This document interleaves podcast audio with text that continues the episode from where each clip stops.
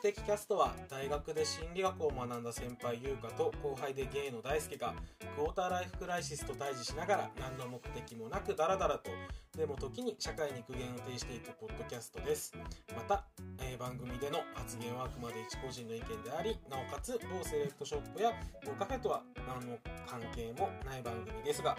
えー今回はえー、にお聞きいただいた方も多いかもしれませんが世界のネジを巻くラジオさんから、えーねじ巻きさんをお呼びして、えー映画「怪物」の感想をお話しした回の後半となっております、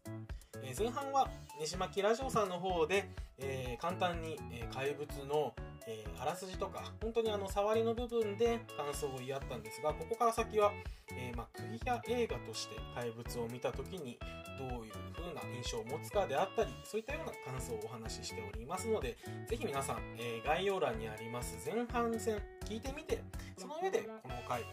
ただけると嬉しいです、えーまた概要欄の方には、えーねじまきさんのラジオに今まで大好きが出演した回、えークラフトビールを一緒に飲む回であったりあの怪物のお話をする前に京都トークを、えーねじまきさんとした回があるのでそちらも、えー一緒に載せておりますのでぜひそちらも聞いてみてください。それでは、えー続きお聞きください。どうぞ。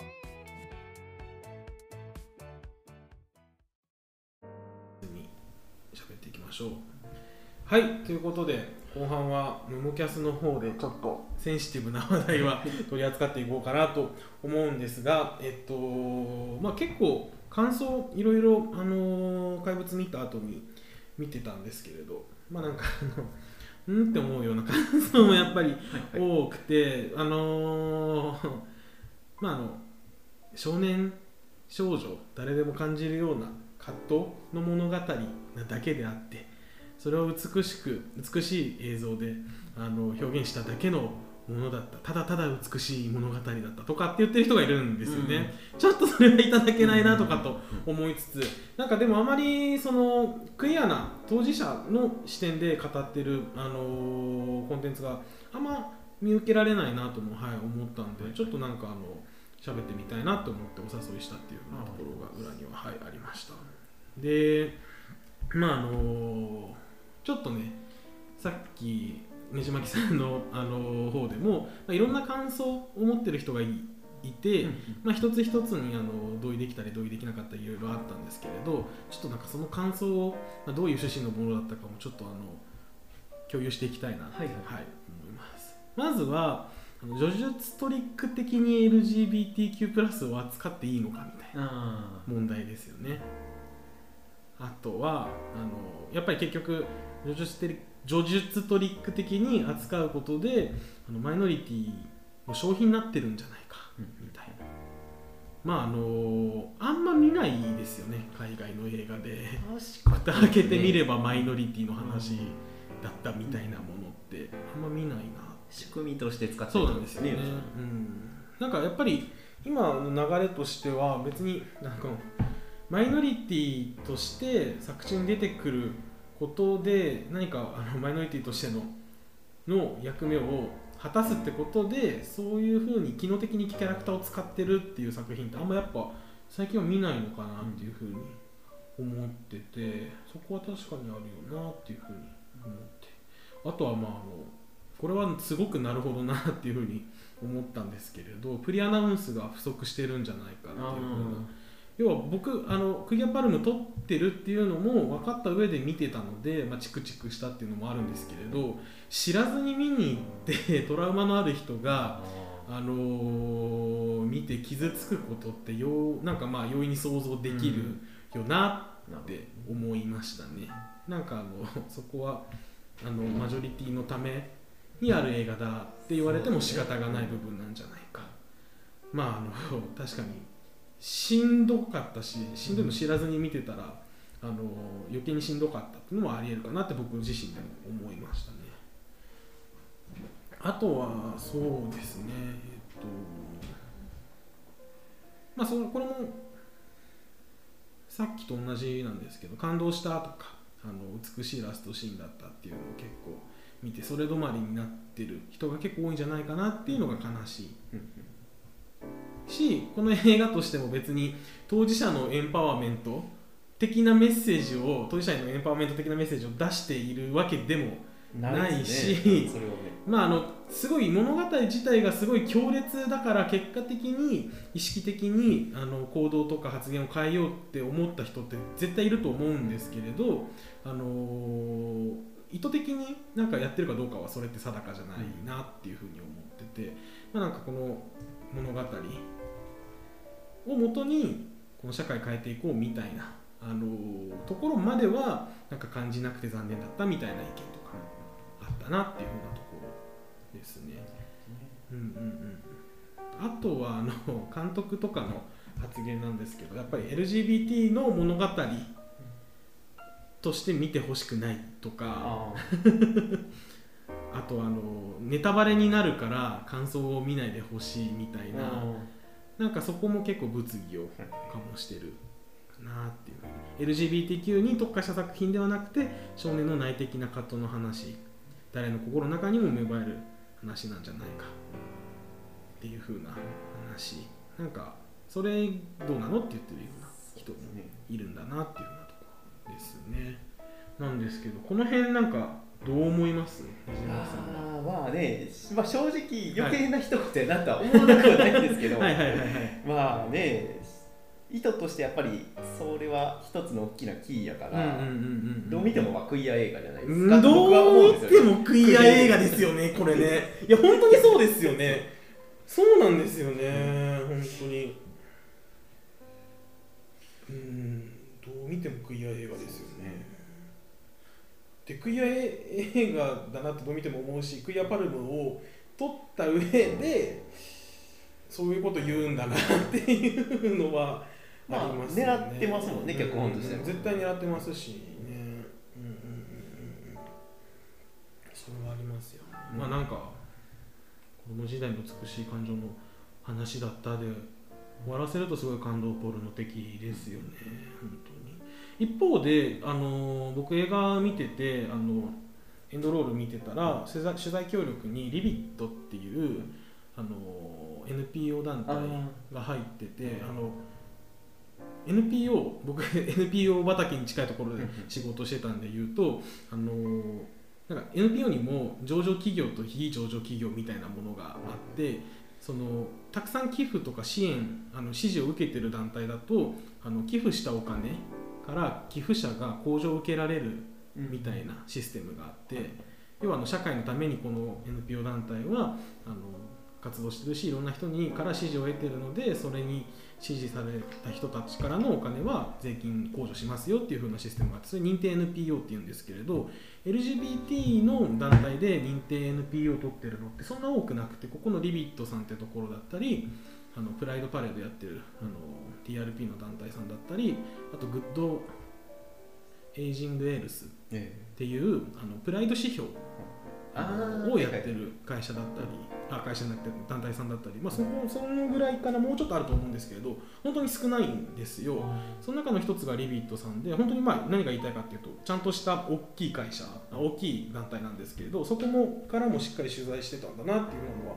一つあって、まあ、ちゃんとあのまあちゃんと取材して勉強しようとしてはるそうなんですよね。それは本当に是枝さん本人も言ってて、その最初坂本さんとプロデューサーの人かな？が5年ぐらい前からこれ作ってたらしくて途中からあの是枝さん入ったらしいんですけどこんなにがっつりじゃあ描くんだったらちゃんと当事者団体の話も聞かなきゃだねっていうふうになったらしくてでも全部今アフターシックスジャンクションで聞いた話を今全部してるんですけれどその本来ならその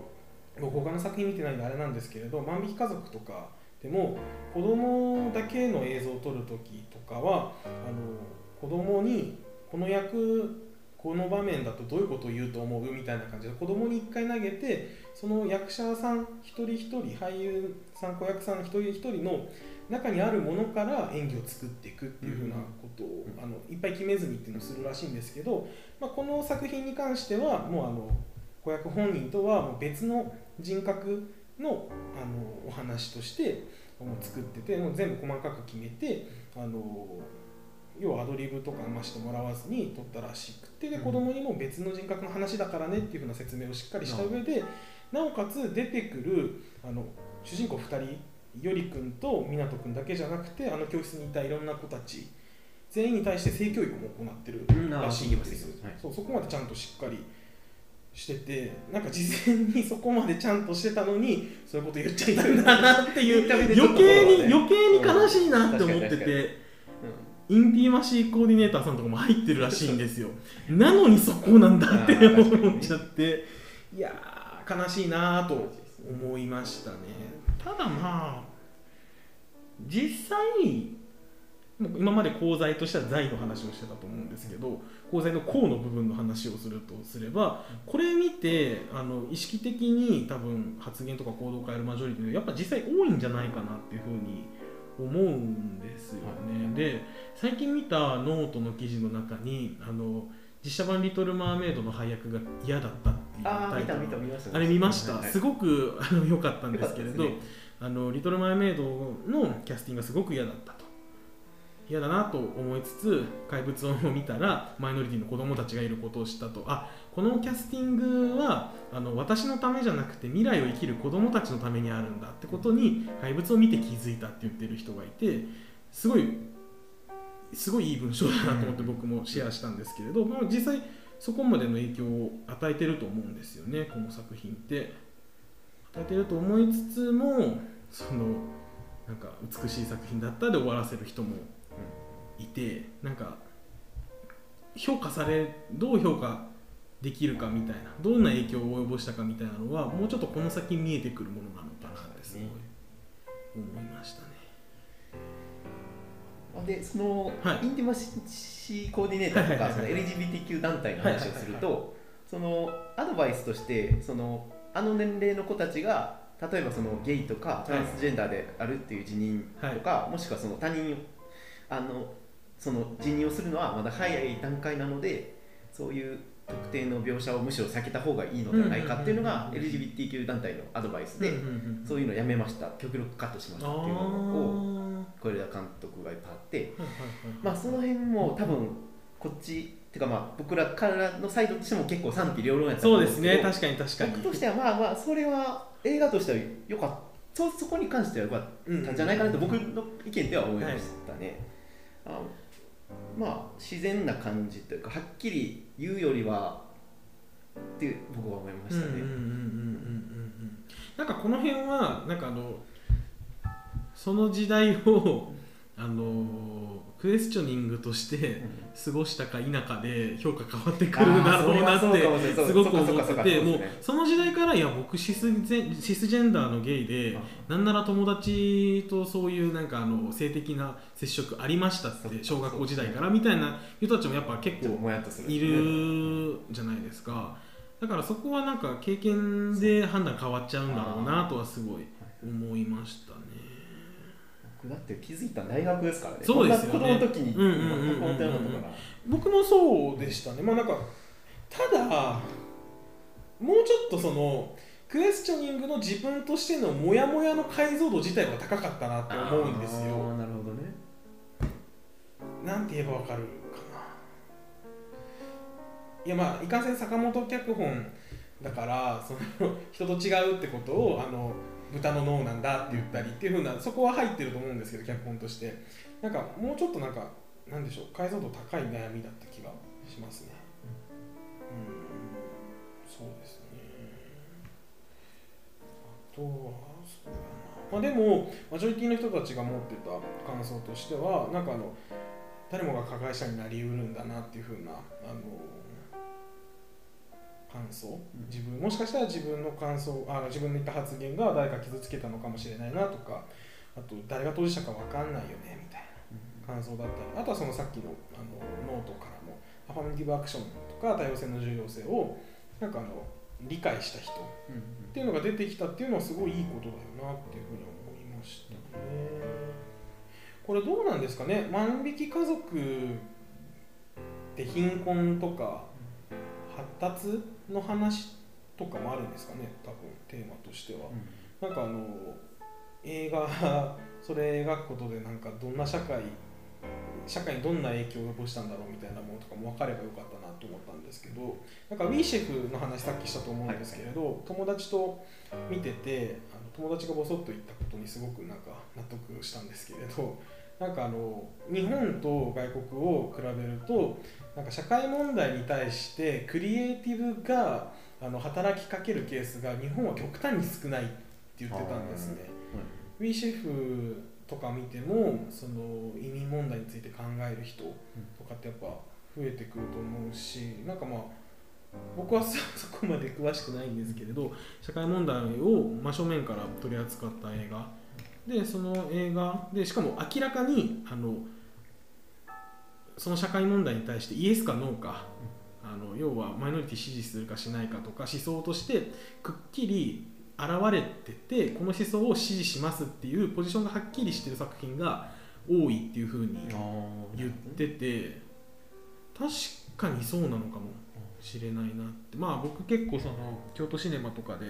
ミニシアターでやってるような映画をよく見に行っててドキュメンタリー映画とかはよく見るんでドキュメンタリーはやっぱそういう側面多いんですよね「そ、ね、の妖怪の孫」って映画とかもこの前見てそのパンケーキを毒味するっていうふうなもうそれこそあの政治そのものを映しているドキュメンタリー映画とかは結構あるなと思うんですけれどドキュメンタリーじゃなくてシフィクションで社会問題しっかりポジションを明らかにして明らかにもうこういう人たちのために動きませんかみたいなメッセージ込められてる作品って少ないって友達は言っててあもしかしたらそうなのかもなってすごい。で結局怪物もなんかそのこういう暴力性があるかもよってとこまでを提示はしたけれど、あの制作陣の発言からもポジションまではしっかり見えないじゃないですか、はい、いやもちろん明言してないだけでまあまあまあこれだけ監督ももともとドキュメンタリーの畑の人ですしなんかまあ多分ポジションとして明言してないだけではっきりあるとは思うんですけれどなんかそこはあるなっていうふうに思いましたよね。怪物だから怪物は見たけれどあの LGBT 法案を通したせいであの女子トイレに変態がいっぱい流れてくると思ってる人はいるんじゃないかなって僕思っちゃって思っちゃいましたね。物語の中のね小学校の確かにね。思っちゃいましたね。逆にどうですか？なんかこういう意見こういう批判とかはなんかうなずけないなみたいなものってありました？例えばそうですね。いやなんかこう是枝監督のまずあれがあってそれで映画の批判を無理にしようとしてるのは結構いるなと思って、ね、なるほどなるほど。映画としてはやっぱすごい良かったすごい良かったですよね、うん。すごい良かったんですけど、うん、まあまあまあまあまあ。最後これまあそうですね。ちょっとまた後で話したいことがあるんですけどなんかグッドエンドかバッドエンドかみたいな話もちょっとしたくて、はいはいはい、描き方はすごい良かったですよね、うん、まあこれ以外の話でもそうですけれどそのまあ、言葉をすごく選ばなきゃいけないなと思うんでちょっと難しいんですけれどなんだろうあの 本当に本当にあの山があるとして、はい、山の中の、まあ、枝とはでは言わないですけど木一本を見て山火事にさせるみたいなことあるじゃないですか、もしかしたらそうなのかもしれないなとはちょっと思いましたね、なんかまあ、うん、一方でやっぱりプリアナウンス不足だなと本当に思いましたね、ね、うんしやっぱ通して見て思うのが別にクリア映画って分かっててもよくないかってすごい思ったあそれ自体は、まあ、冒頭でもさっきも言ったけど分かる話ですからね。叙述トリック的じゃないですかやっぱり。これって本当に主人公の湊がちょっとクリアな存在であるっていうのを知らな知ってた状態で見てても知らない状態で見てても変わんないんじゃないかなと思うんですけどこれってどうなんでしょう当事者のポジショントークなんですかね。全く LGBT に触れへん人が見て、うん、どう思うかって話ですね。そうですよね。どうなんですかね。まあ、気づくポイントとして、まあ、まあ初めの車の母親からのこう普通に生きてほしくれればいいのよねみたいな話で、まあ、あそこで気づかなかったとしても、うん、次がどこやろういじめのシーンまで飛びますかね。どこが？まあ、お父さんみたいに男らしくなんなくてもいいからまあそれもあの仏壇の前のシーンですよね。その後多分堀先生の男らしくある発言になるんですかね。LGBT、まあ、クイア映画って分かっててもなんかその発言であんだけの演出してたらなんかその心に来る衝撃みたいなものって大小変わんないんじゃないかなって思うんですけどどうなんですかね。非当事者からしてみても聞きたいんですけれどどうなんですかね。ダメなんですかね。ネタバレになるんですかね。ネタバレなんですかね。主人公が。主人公がマイノリティってことを分かった上で。見るとどうなんだろう。一応まあネタバレではあるけれど、うん、そんな確信の確信というよりは、うんうん、まあそっか。でも気づかずに見てああの発言があの傷つける発言だったんだってその堀先生とかお母さんと同じタイミングで気づくっていう体験に意味があるってすれば確かにネタバレですよね、確かに。そっかそっか。なるほどな。うんうんうん。で、まあ、さっきの話なんですけどちょっとあのそろそろかなって感じなんですけれど改めてこのお話ってバッドエンドかグッドエンドか。それを踏まえて、まあ、あの最後もう一回感想とかどういう映画だったかみたいな話もしていきたいなと思うんですけれど江島さんはどう思いますか、まあ、僕はもうはっきりバッドエンドやなで。すよね。そうですよね。あれをグッドで終わらせるのはちょっと。やばいですよね。ですよね、ね、いや僕もどう見てもどう考えてもバッドエンドじゃないですかあんなのあれを超美しい終わり方だったって言ってる人怖えってましてめちゃくちゃ怖えって思うんですけれどめちゃくちゃであの映像もすごい綺麗じゃないですか。で音楽入るタイミングもすごい完璧でいや物としては美しいんですけど美しいがゆえに絶望をより鮮明に描いてる感じが際立ってて僕だからあの何でしたっけあのエンディングのタイトル。アクア。アクア。アクアが流れた瞬間マジかって劇場で頭抱えちゃって一人でうわーってなっちゃって本当に。あれエグかったですね。あれエグかった。エグかったんですけど見終わって見終わって隠れてきてる人たちが「ああいい映画だったね」とかって言ってるんですよ。いい映画だったのって。文脈読む読むそういうことでしょってなっちゃって。いやでも明らかにバッドエンドだなってまあ、はっきりその前っていうかもう全然湊君のセリフからしてもなんか生まれ変われるのかなとかもう明らかにこう死を意識した言葉がどんどん出てきたりとかでちゃんとこう映画で映画の文法ってあるんですよ、はい、こういうトンネルをくぐるともうジブリとかでよくあるんですけど明らかにこう行けへんとこそうですねこから行き止まりだねはいはい千と千尋の死後の世界線とかそうですよね村上春樹みたいなとか明らかにこうくぐり抜けちゃって。いやだってあの線路のバリケードが台風で飛んでったなんてそんな都合のいいことあるかいなって話じゃないですかいやねでもそれで言うとあのそういうのは生まれ変わったのかなに対してそういうのはないと思うよとかって言ってたのもそこもなんかよりくんのあの坂本雄二っぽいポイントかなってなんかあの言葉遣いとかもすごいなんか坂本雄二っぽいなと思ったんですけれどでもあれはだからゲイとしてもう天国に行ったとかこう2人でその愛しちゃったそのまま行ってしまったってことそれがいや僕もそう思ってて、うん、でもそれが美しい世界なわけないじゃないですか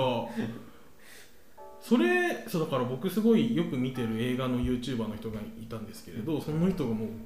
もうなんかもう溢れ出んばかりにあのシーンの美しさをすごい語ってて、まあ、あの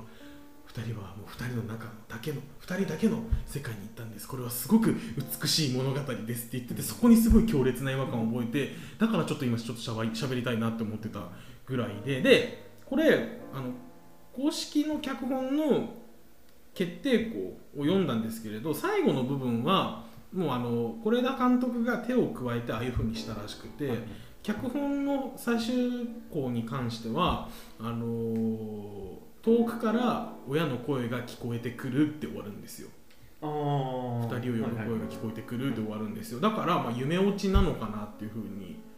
感じてて。あ夢落ち？なのかなって思って。なんかその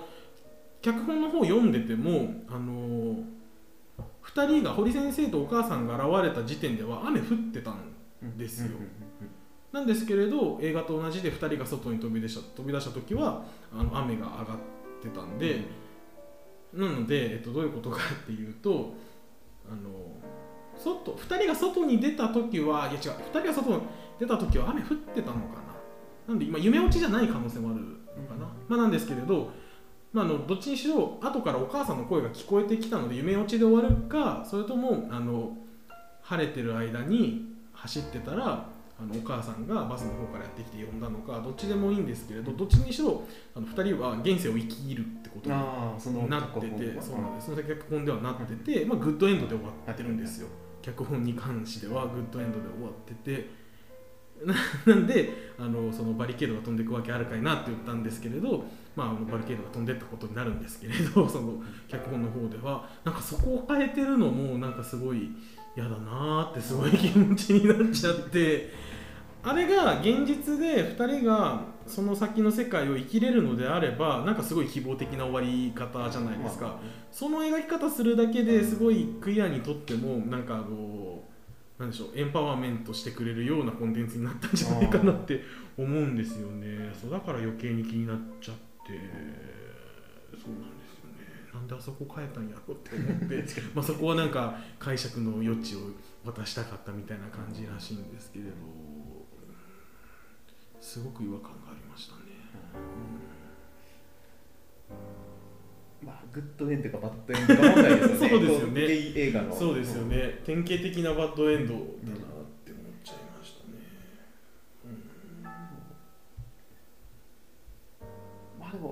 もハッピーエンドにあからさまにするにはよりは僕は良かった。なるほどなるほどなるほど。映画としては。どうなんですかね。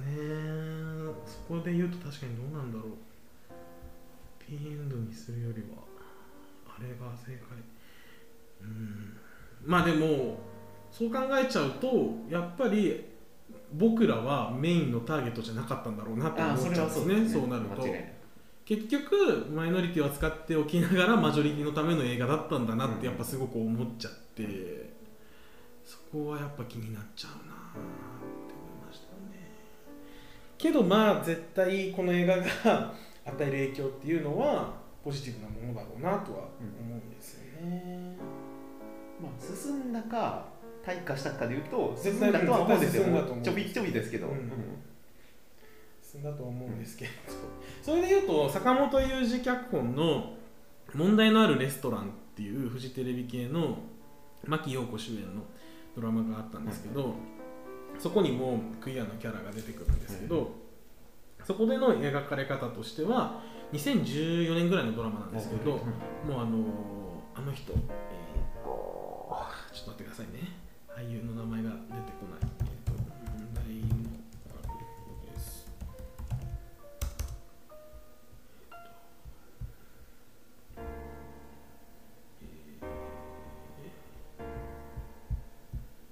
安田健。安田健がクイアのキャラクターとして出てくるんですけれどあのトランスなのかな？あの髪を伸ばしてあの口紅をしてでも結構男性って分かるような感じで結構なんでしょう？あのトランあのなんかステレオタイプ的なトランス女性みたいな感じで映っててそこから、えっと、大豆田十和子。2010 20年かな？に関して21か。に関してはあの主人公のおばあちゃんが昔女性の方と恋仲だったっていうふうな、あの描写がされるんですけどそこだとすごい普通な女性を描いててなんでそこはやっぱアップデートされてってるんだなっていうふうな感覚はあって感覚はあったんですけれど、まあ、やっぱ結局マジョリティのための映画だったのかなっていうふうにやっぱ思いましたねそうですね。まあ、そんな感じでいろいろ喋ったんですけれどなんかそういうあの違和感一番やっぱ違和感としてあったのはこれが美しい物語だったって言ってるグッドエンドだったって言ってる人たちの意見もあったのでいやすごい絶望だったけどっていうふうな話をしたくてちょっと今日はい取りました。そうですね。そんな感じですね。今日はいおしゃべりあのお付き合いいただいたんですけどどうでしたか？いや、まあ、まだまだ喋りたいあほんまですか？ちょっとまあ他のクイアのとこを置いといて、映画の内容でいくと、はい、例えばその細かいポイントでいくと、はい、あの中村獅童のこうお宅豪邸かなんかい家のなんかこう植木の水を適当にやるところとかそういうところもすごい良かったなと思うし他はそうですあのトランあのホルンかな？なんかホルンと音のシーン、ね、そうですね。あの校長先生と校長先生。そうそうそれまだ喋ってなかったです。校長先生と最後2人でこう鳴らすとこがあると思うんですけど、うん、このあの坂本龍一の話をしたくて、はい、まあ、サントラを坂本龍一が最後作ってるっていうのを知って有名やったじゃないですか、はい、でその映画の結構冒頭からの不協和音みたいなホルンとの流れじゃないですか、ワーンみたいな。あれなんか坂本龍一っぽくないなと思ったらやっぱり後半であの2人が鳴らしてる音はないんやなっていうあの収束、まあ、ちゃんと回収したのはなんかすごい個人的に良かったなっていうのと。うんところと他は？そうですね。あの校長先生の足かけるシーンとかも。じゃあれ僕ちょっと映画見た時はちょっと解釈しきれんくて意地悪なんやなと思ったんですけど、あれはあれですよね。あの子供が動き回ると危ないよっていうのを言いたいがために足をかけたんやなっていう感想を見てなるほどなっていう。ああれ分かりました？分か。んなかった。もう意地悪。ただ確かにでも確かにそうですね、うん、言われてみれば。校長先生で言うとあのー、映画ではカットされてるんですけれど、えー、あの脚本の方ではあのー、湊がよりの家に行った時に校長先生が現れるんですよ、えー、で2人を家から出してもう2人で好きなとこ行きなって校長先生が言うっていうシーンがあって。で音楽室の2人であのあれラーメンのあれ食べる以前あ囲碁ですよね。囲碁です囲碁です囲碁です。そうですそうです校長先生はあのあの時なんか大きいガタンみたいな音を出して2人分かれるじゃないですかはい。だからあれが見てたんが校長先生なんじゃないかってことで多分校長先生はあの時点で気づいてるんですよはいはいはいはいはいはいってことやったら納得いきますね、うん、校長先生そのシーンがカットされてて。校長先生の誰もが手に入るような幸せな誰もが手に入らない幸せなんて幸せじゃないってそんなのしょうもないって言ってたのはあれが一番のエンパワーメントだなってすごい思ってて。うん。それは確かにそうですね、うん、あとあの不思議なあのラーメンのところは校長先生じゃなくておそらく女の子なんじゃないかっていうふうなあそうあのー、考察もあってあのあの嘘ついた女の子そうです嘘ついた実際はあれって嘘ついてなかったんですけどあまあまあまあその嘘ついた女の子で、うん、僕劇場でも見ててあれ？って思ったんですけど女の子 BL 本読んでたんですよ、それでなおかつあの湊君も音楽係ですって伝えてたのもあの女の子でくっつけたかったんだろうなって思ってで脚本読んだら、あのー、私2人のことを応援するから2人がそういう仲だってことをみんなの前で言えばいいじゃんってなんかあの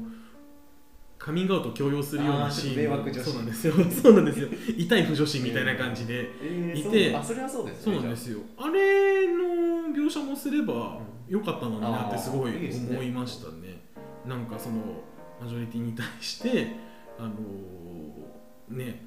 どういう発言がどういう影響を与えるかみたいなものをなんか描きたかったんだったらそのシーンもあってよかったのにって思ってその2人がラーメン食べた時にガサって言ってたのもあれ見てたのは女の子で女の子が BL シーン見て興奮してたんじゃないかみたいなそういう話がありましたね。あとはどんな感じですか？あとはね、細い細い話でいくと、ちょっと狙いすぎ感的なとこ脚本の、はい、まあ子供のセリフとかもちょっと、まあ、大人びすぎてそうなんですよねよりくんね。正直、うん、まあ、脚本上仕方ないと思うんですけど、ちょっと不自然かなっていうところはあったりしましたね。であとそのトイレの閉じ込も閉じ込めシーンでちょっとタイミングが違って見てしまうみたいな、ちょっとなんか、なんかドラマ的やなって思った他はあの時系列の話で、はい、台風があってその後桜のシーンに戻ってあの転ぶシーンあるじゃないですか港が。あはいはいはいはいはい。で桜のシーンに戻って港転ぶんですけど、まああれで結構あ翌翌期のシーンかなと思ったら、まあ、前のシーンにすぐ分かるようになってるけどああいうなんか細かい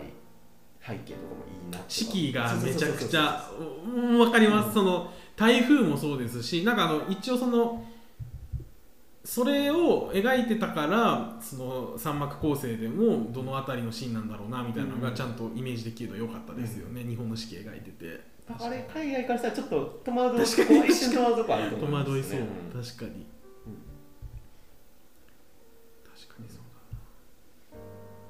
だな。あのモンスターペアレンツ多分しゃべってなかったんですけど、はい、まあお母さんいるじゃないですか、シングルマザー。あれもかわいそうやなって、救いのないい話じゃないですか、お母さん自体は悪くなくて、うん、なんかああいう弱者って言ったらあれですけどこうシングルマザー、大変な人でも怪物になっちゃうまあ、誰でも怪物になってしまうっていう話だと思うんですけど、まあ港とかも、ねやっぱり、そうですね、なんかそれで言うとなんか僕なんかマイノリティ的な視点で言うとすごい一番しんどかったのがなんかそのよりくんが周りの子より明らかに体が小さいじゃないですか、うん、それでいじめられててでまああのなんかあのよく聞く話ですけど児童福祉的に言うとやっぱり体の小さい子供って、まあ、入れもありますけれどなんか食べさせてもらってないみたいな、うん、なんかすごい記号的に見えちゃって、それをすごい感じちゃってやっぱしんどかったな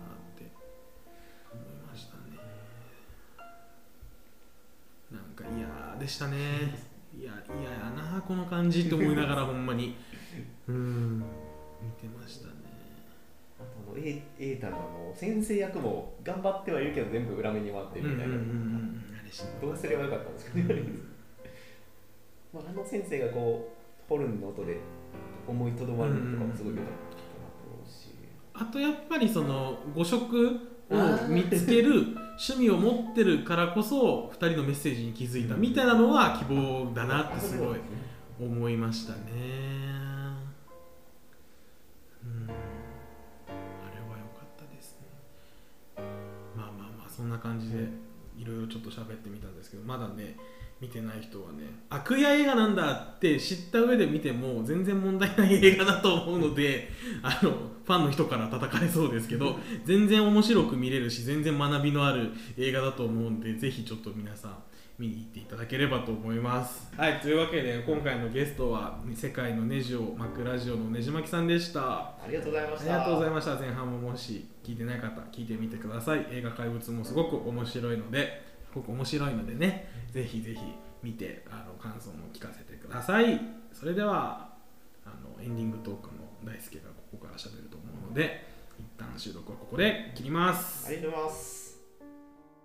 はい、えー、ということでこの回皆さんいかがだったでしょうか、えー、ぜひぜひ感想をたくさんお待ちしております、えー、無目的キャストでは皆さんからのお便り感想をお待ちしております。メールアドレスは、えー、mumokuteki.cast.gmail.com 無目的 .cast.gmail.com まで、ツイッターでのご感想は、ハッシュタグ、ももキャスをつけてつぶやいていただけると幸いです。えー、また今回、えー、ねじまきさんとのコラボで、なおかつ、えー、怪物、映画怪物の感想を、えー、2人でお話ししている回になりますので、ハッシュタグ、ねじまきラジオであったり、ハッシュタグ、怪物っていう風なものもつけてつぶやいていただけると嬉しいなと思います。